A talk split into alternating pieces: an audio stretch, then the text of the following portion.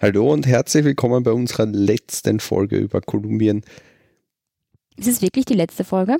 Na, ich werde Bist du dir sicher, wir haben jetzt so viele Folgen gemacht, also ich glaube, das muss jetzt die letzte Folge werden. Also wir können nicht ewig über Kolumbien sprechen. Irgendwann müssten wir mal über unsere neuen Reisen auch plaudern, oder? Ja, auf jeden Fall. Aber eine Folge haben wir noch über Kolumbien. Einmal haben wir noch was zu erzählen, äh, was wir auch nicht auslassen möchten. Und dieses Mal geht es an die Atlantikküste und zwar Cartagena und Santa Marta. Was man dazu sagen muss, ist, dass hier Kolumbien wieder eine neue Facette zeigt, denn an der Atlantikküste ist es komplett anders und ähm, man hat dort ein karibisches Feeling mit karibischem Essen und ähm, auch die Leute sind anders und das ganze Flair ist anders. Wir sind von Medellin gestartet und haben uns dafür dann äh, entschieden, dass wir mit dem Flieger von Medellin nach Cartagena fliegen. Eigentlich aus reiner Bequemlichkeit. Im Nachhinein haben wir dann erfahren, dass äh, teilweise die Straße zurzeit gesperrt ist und wenn man mit dem Bus fahren würde, würde es knappe zehn Stunden dauern. Das war uns dann doch etwas zu lange und für 50 bis 60 Euro kriegt man dann einen One-Way-Inlandsflug und das hat uns dann das war dann irgendwie akzeptabel. Im Vergleich zu Medellin ist das Wetter nochmal ein bisschen wärmer. Also es hat äh, wirklich so um die 30 bis 32 Grad bei ungefähr 90 Prozent Luftfeuchtigkeit gehabt. Also wir sind aus dem Flieger ausgestiegen und es war, es war einfach dann eine ganz andere Welt. Sehr karibisch. Sehr, ja, sehr karibisch, wie du schon äh, gesagt hast. Das werde ich heute die ganze Folge wiederholen. Karibisch, Wir karibisch, karibisch. Wirklich, ist dein Lieblingswort? Ja, für Cartagena und Santa Marta schon. Und, und Dschungel. Und Dschungel ist mein zweites Lieblingswort, und, ähm, aber davon erzähle ich später. Wo wohnt man am besten, wenn man ähm, nach Cartagena fährt? Wir haben in der Casa Centario ähm, gewohnt, ist sehr zentral gelegen. Empfehlen würden wir es aber trotzdem nicht. Man muss auch dazu sagen, wir hätten eigentlich für Cartagena drei Tage eingeplant weil wir gedacht haben, äh, Cartagena ist sicher eine äußerst nette Stadt. Man kann da viel machen, viel Zeit verbringen, viel anschauen, vielleicht ein bisschen Party machen.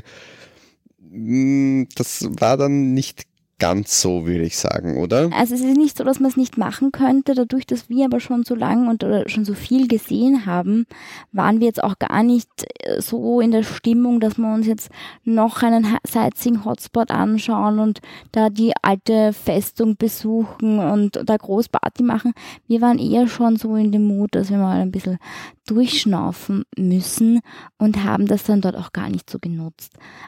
Deswegen haben wir dann auch unsere Reise verkürzt und uns statt für drei Nächte für eine Nacht nur entschieden.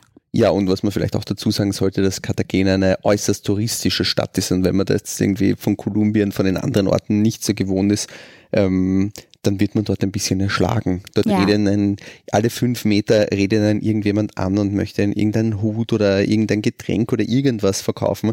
Also es ist wirklich der Obertouri-Hotspot dort. Die Stadt an sich ist ja eigentlich ganz schön. Das Wunderschön ist die Altstadt. In alten Kolonialstil gebaut mit so ganz vielen alten Bauten, richtig karibisches Flair halt, so wie du, so wie du es schon sagst. Aber Schöne Balkone, kleine ähm, sehr schöne verspielte Häuser. Also Aber diese, diese Keiler, die einen versuchen, in Lokale reinzuziehen oder die einen versuchen, dann Hut, Kappe oder sonstiges oder Rasseln oder was der Geier was zu verkaufen, das macht einfach keinen Spaß. Und deswegen haben wir uns dann einfach kurzfristig für eine Weiterreise entschieden. Was aber nicht heißt, dass wir dort nichts erlebt haben. Also und es dort nicht schön ist. Also es ist sicher sehr nett, aber es ist halt ein, ein sehr starker Kontrast zu dem, was wir vorher hatten, weil es dann doch sehr untouristisch, sehr ursprünglich war und wir eigentlich auf, auf sehr wenige Touristen gestoßen sind und dort war dann halt so das, das volle Programm. Aber wenn man Lignano-Hutverkäufer gewohnt ist, dann hat man dort sicher auch kein Problem. Ich hätte es vielleicht sogar fast umgekehrt gemacht, dort mit dem ersten Stopp und dann ins Ursprüngliche, was dann sicher nicht so ein arger Kontrast ist, wie, wie umgekehrt. Nichtsdestotrotz können wir dort ein Lokal empfehlen und zwar das Misturia. Das war sehr nett, da gibt es äh, karibisches, kreolisches Essen, was wirklich ausgezeichnet war. Auch die Atmosphäre und das Ambiente war sehr nett. Es waren halt auch nur Touristen dort, aber es war ein bisschen gehobener und preislich dementsprechend auch ein bisschen angepasst sozusagen. Insgesamt ist Cartagena etwas teurer, beziehungsweise sehr teuer eigentlich für kolumbianische Verhältnisse, was aber auch an den vielen amerikanischen Touristen liegt, weil das ist halt dort der, der das Nahziel der Amerikaner sozusagen, wenn sie Urlaub machen wollen in Kolumbien. Und viele Kreuzfahrtschiffe liegen dort auch an. Ja, aber Preise sind immer noch billiger, aber natürlich, natürlich auf die Grund der vielen Touristen, die äh, sind die Preise dort teurer, wobei man sagen muss, das äh, Restaurant war ausgezeichnet. Gut. Nein, das war wirklich ausgezeichnet. Ein weiteres karibisches Restaurant, das man in Cartagena empfehlen kann, ist das La Perla. Und was es noch gibt, was jetzt nicht unbedingt äh, nach typisch ähm, kolumbianisch klingt, ist das Crabs and Waffles. Das hat in Cartagena eine sehr schöne Dachterrasse, wo man sitzen kann und ähm, essen kann. Und da gibt es halt ähm, super gute äh, Crepes, auch äh, salzig gefüllt. Und für was wir noch eine Empfehlung bekommen haben, wo wir dann auch dort waren, ist das Café Stepping Stone. Ähm, da kann man äh, frühstücken, aber auch ähm, am Nachmittag mal einen kleinen Snack zu sich nehmen oder eine Torte oder einen Kuchen essen. Und das ist eigentlich ein sehr cooles Projekt. Da werden Straßenkinder ähm, bekommen dort eine Gastronomieausbildung und werden dann weitervermittelt ähm, in andere Restaurants oder Hotels und ähm, erhalten so eigentlich eine Jobausbildung. Das ist eine super Möglichkeit und deswegen jeder, der nach Kolumbien äh, fährt oder nach Cartagena, bitte ins Café Stepping Stone, weil ihr unterstützt da wirklich was für einen sehr guten Zweck. Und das Bananenbrot dort war ausgezeichnet. Also ich glaube, das war das beste Bananenbrot, das ich je in meinem Leben gegessen habe. Das war überhaupt eine sehr tolle Süßspeise. Also das war richtig, richtig gut. Und Brownie haben wir dort gegessen. Und der Kaffee ist lecker und alles sind super Also geht hin. Geht hin. Was haben, unsere, unsere Abendbeschäftigung war dann etwas ganz Spezielles, was es so vielleicht nur in Cartagena gibt. Und zwar sind wir mit einer Chiva gefahren. Eine Chiva ist ein äh, Riesenbus, der auf der Seite offen ist mit Sitzbänken. Es spielt Rumba-Musik und jede Live Rumba-Musik. Live Rumba-Musik. Und jede Reihe bekommt dort eine Flasche Cola und eine Flasche Rum. Und dann wird dort einfach getrunken. Und ähm, nach ungefähr der Hälfte der Fahrt bleibt man dort auf dem Hauptplatz stehen na, Hauptplatz war es nicht. Okay, es war ein, irgendein Seitenplatz halt, wo mehrere Chivas halt irgendwie stehen bleiben und dann wird dort halt Rumba getanzt. Genau, das ist dann Live-Musik nochmal und, und Tänzerinnen und es wird getanzt, man kann Alkohol und Essen und alles Mögliche kaufen und es ist eigentlich eine, ein, war ein sehr lustiges Erlebnis. Ja, es ist ein super Touristenabzocker, oder halt, äh, es ist äußerst touristisch, also Einheimische verirren sich dort jetzt nicht hin. Aber wenn man in Cartagena ist, sollte man das äh, zumindest einmal machen. Also es war eine lustige Erfahrung. Ich würde es, glaube ich, kein zweites Mal machen, aber für das eine Mal war es wirklich sehr amüsant. Und am, am Schluss kam, führen sie dich auch noch zu einer Disco, wo du nachher feiern kannst, wer, wer das möchte. Die war etwas schräg. Wir waren da kurz drin. Die war äußerst schräg, muss ich sagen. Also das ist eine richtige Touristenfalle dort. Aber, Aber grundsätzlich muss man sagen, dass ja die Shivas gar nicht für das gedacht sind. Grundsätzlich sind die ja eigentlich, fahren die ja auch untertags. Und da gibt es einen Guide und der bringt ihn, also es ist eigentlich wie ein äh, Hop-on, Hop-off-Bus, gibt es dort die Shivas. Das sind eben bunt bemalte ähm, Busse, wo man eigentlich die Stadt erkunden kann. Aber am Abend kann man halt dann auch feiern und hat ein bisschen ein anderes Erlebnis. Also mal machen, wenn man dort ist, ein zweites Mal eher nicht so. eine Tages- und eine Abendtour buchen für was sich Cartagena noch äh, super gut eignet. Das ist ein perfekter Ausgangspunkt, um die ganzen karibischen Inseln vor Kolumbien zu kunden. Ähm, gibt es Tagestouren, gibt es aber auch, man kann natürlich auf manchen Inseln übernachten, kann man hinfahren, kann die größeren Inseln besuchen, kann dort auch noch ein paar Tage verbringen. Zum Beispiel gibt es ähm, Coralina Island. Das ähm, gibt ein Hotel dort, man kann das aber auch für eine Tagestour buchen und dort einfach nur essen und den Tag genießen und super schön im karibisch-blauen, türkisblauen Meer baden gehen. Karibisch halt, oder? Sehr karibisch. Also es ist schön, dass du das nochmal umgebracht hast, das Wort. Für was sich äh, Cartagena auch eignet ist, man kann von dort sehr gut ähm, kleine Bootstouren nach Panama buchen. Die gehen dann etwa sechs Tage. Wir haben das leider aus Zeitgründen nicht gemacht. Das wurde uns aber von mehreren Freunden empfohlen. Und dann fahrt man halt sozusagen äh, über die karibischen Gewässer sechs Tage nach Panama. Genau, kann verheilt auf verschiedene Inseln, kann schnorcheln, gibt es natürlich mit Segelboot, mit Katamaran. Ähm, soll super schön sein und das nächste Mal werden wir das machen. Wir haben es leider nicht mehr geschafft, weil wir unseren Urlaub verkürzen mussten. Man muss auch ein bisschen aufpassen, es wird nicht zu jeder Jahreszeit angeboten. Wenn das Meer zu stürmisch ist, fahren sie nicht, aber das findet man alles auf diversen Webseiten und diverse Anst äh, Veranstalter gibt es dort. Und am besten ähm, ein, zwei Tage dann in Panama noch einen Puffer einbauen, bevor es irgendwie weitergeht, weil es kann natürlich auf, auf See sein, dass man dann einen Tag nicht segeln kann, dass man später ankommt am Ziel. Also am besten dann noch einen Puffer einlegen. Wir werden das nachholen, damit du endlich deinen Panama-Hut bekommst. Ja, unbedingt möchte ich einen Panama-Hut haben. Nach, ein, nach unseren kurzen Ausflug nach Cartagena sind wir dann gleich weitergefahren nach Santa Marta und zwar mit dem Bus. Warum das, mit dem Bus? Eigentlich wollten wir ein Mietauto nehmen. Eigentlich wollten wir ein Mietauto nehmen, aber dort in Santa Marta braucht man dann nicht wirklich ein Mietauto oder war für uns irgendwie nicht nötig, weil Taxi eh so günstig ist. Und vor allem wurde es auch nicht, es ist nicht unbedingt empfehlenswert, weil auf der Strecke dann doch sehr viele Slums liegen. Ja, das stimmt. Haben wir auch teilweise gesehen. Aber was man dazu sagen muss, die Strecke war auch teilweise richtig schön. Also Wahnsinnig also, schön von der Natur. Ja. Also die führt dann so der Küste entlang, ähm, links und rechts Meer, beziehungsweise links Meer, rechts so teilweise Meer mit Sumpflandschaft. Es war ausgesprochen schön. Ganz viele Pelikane, Flamingos haben wir gesehen. Ich war, ich war nur am Schauen. Ich habe äh, keine Zeit zum Schlafen gehabt auf der Busfahrt. Ich war nur mit, mit Schauen beschäftigt. Und die Busse waren gut. Die waren klimatisiert. Die Fahrt hat ungefähr dreieinhalb bis vier Super Stunden gedauert. muss man sagen. Super pünktlich, wie ein Schweizer Uhrwerk. Also um Punkt 12 Uhr war da Abfahrt und Ankunft sogar noch vor der Zeit. Also es war echt spitze. Da kann genug man Pinkelpausen hat Mehr als genug Pinkelpausen, mehr als genug äh, Stops für irgendwelche Snacks und so. Also es war erstaunlich unkompliziert, muss man sagen. Wir haben uns dazu entschieden, nicht direkt in Santa Marta zu wohnen, weil Santa Marta liegt zwar schön am Meer, ist aber, wir haben, ist halt auch sehr viele Hochhäuser und ein, ein Hotel neben dem anderen.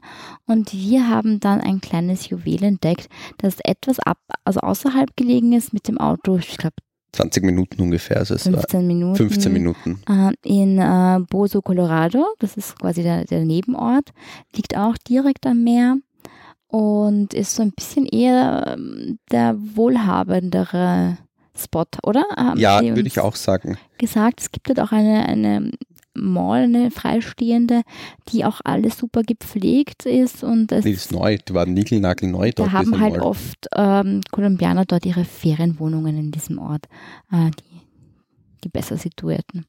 Und die Unterkunft Fels hat Casa Verano geheißen und die würde ich wirklich jedem ans Herz legen. Das war so eine nette Familie, die dort so ein, ein kleines Juwel halt aufgebaut hat, mitten am Strand mit direktem Strandzugang. Es gibt nur, glaube ich, sieben oder acht Zimmer mit eigenem Pool. Es gibt unfassbar viele Angestellte, die Drinks sind super. Das Frühstück war wirklich phänomenal. Die haben sich um uns gekümmert, die haben uns teilweise auch irgendwo hingeführt, wenn wir ähm, essen gegangen sind. Teilweise sind die sogar mit uns essen gegangen. Ja, wir haben die richtig ins Herz geschlossen und die uns auch. Also die waren super freundlich und dadurch, dass das so ein kleines Boutique-Hotel ist, äh, hat man halt natürlich auch, auch den Kontakt, wenn man den möchte.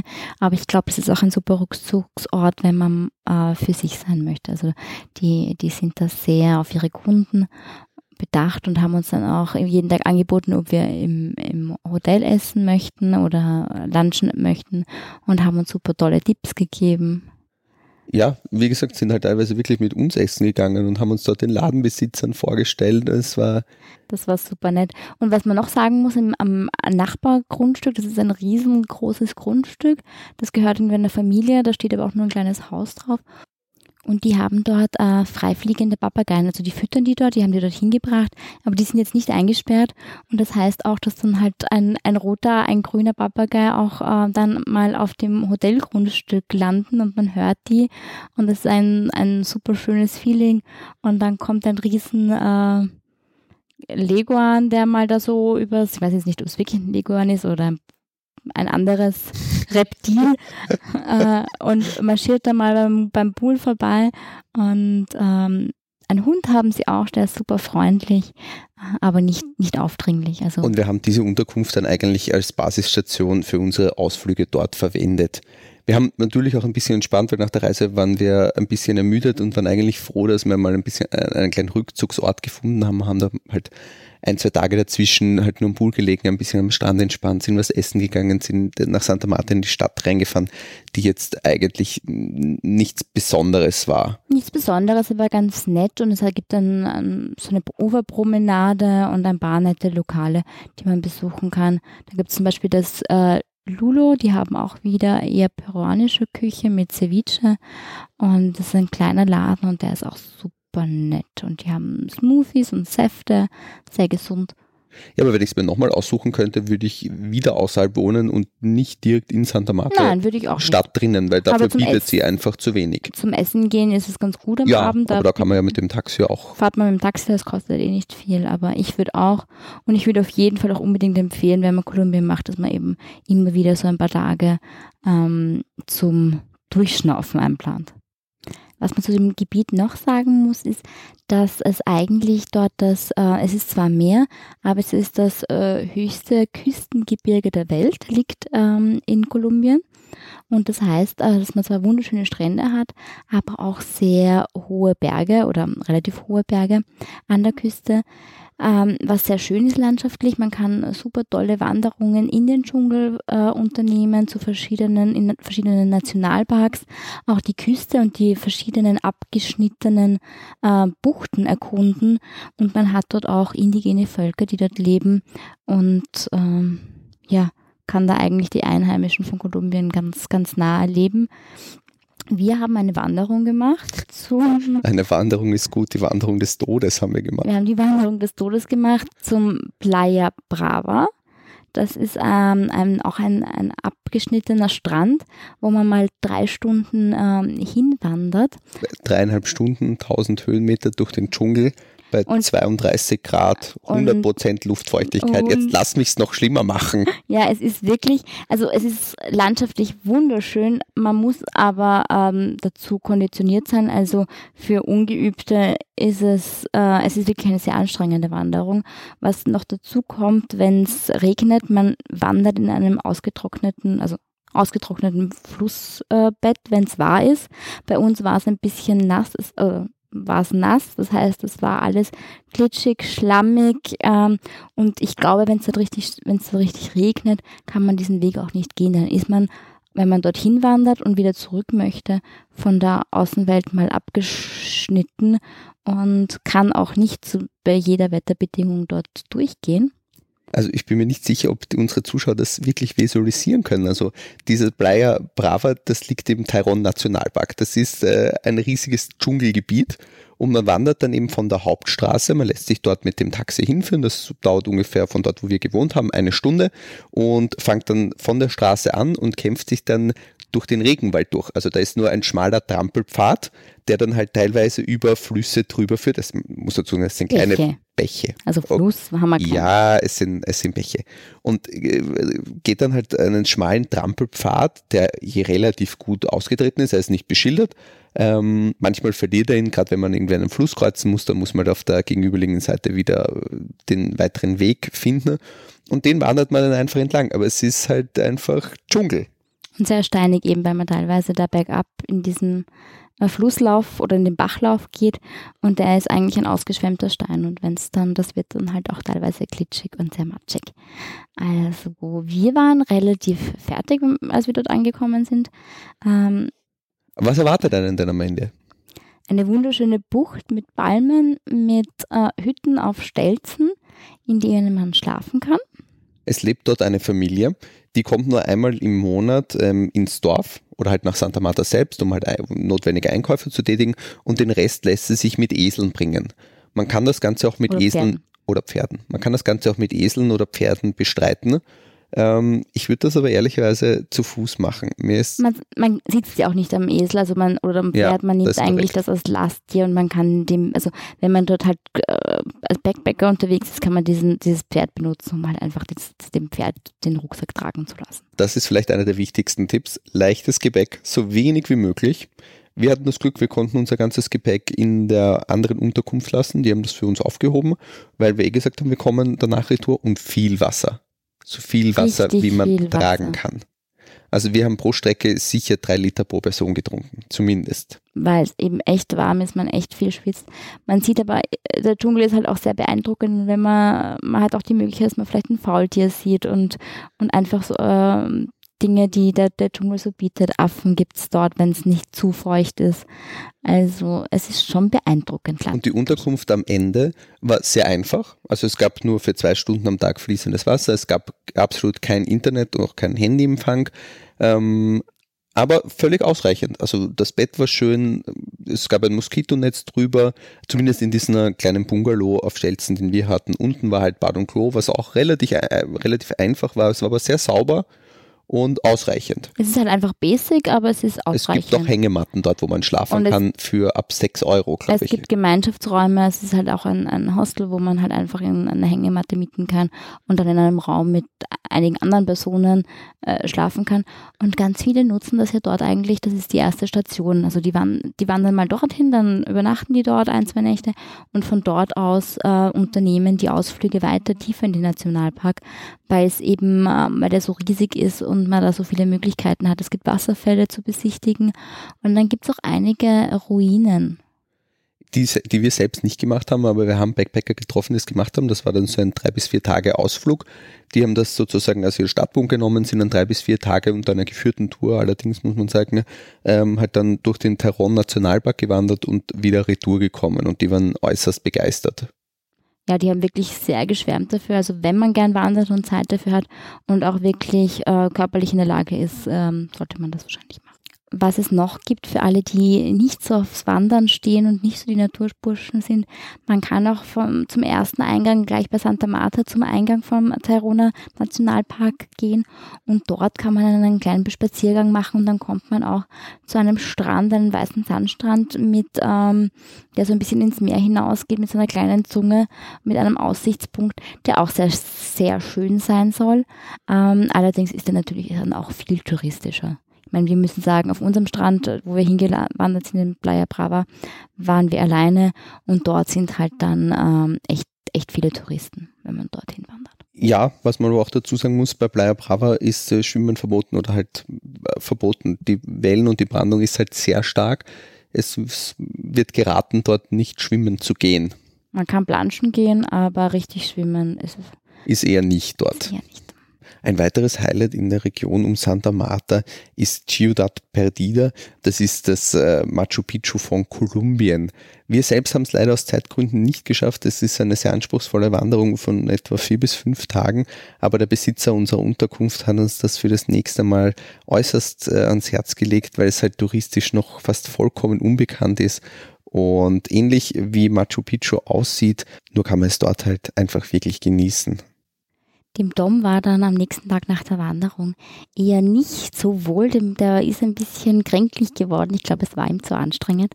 Ähm, Mir ging es wirklich schlecht. Und wir haben dann, das war eigentlich der letzte Abend, ich war sehr traurig, dass er dann, dass er da ausgefallen ist und schlapp gemacht hat. Und wir sind dann ähm, zu dritt ähm, in ein Lokal, in das Don de Chucho, das hat uns ähm, der Besitzer von unserem Hotel empfohlen und der hat uns auch persönlich dorthin gebracht hat uns dann dort aussteigen lassen und hat uns den Besitzer vorgestellt und ähm, uns bekannt gemacht. Der hat sich irrsinnig über den ausländischen Besuch von uns äh, gefreut und hat uns dann super gut bewirtet. Dort gab es auch wieder ganz tolle Fischgerichte, Ceviche, Oktopus. Äh, das Essen war richtig lecker. Und es war so, dass also im Lokal hängen ganz, ganz viele Bilder von dem Besitzer und ähm, kolumbianisch berühmten Persönlichkeiten und auch ganz vielen ähm, Militärleuten von, von Kolumbien. Und es war dann auch so, dass der General, ich weiß jetzt nicht mehr, wie sein Name war. Ich erzählt, kann mich leider auch nicht mehr erinnern, du hast mir es erzählt, aber. Ein kolumbischer General äh, am Nebentisch gesessen ist und der Besitzer hat dann mit ihm Fotos gemacht, hat uns dann dem General vorgestellt. Der hat uns erzählt, dass er letzte Woche in Europa war. Also das war dann noch ein relativ hohes Tier, Tier.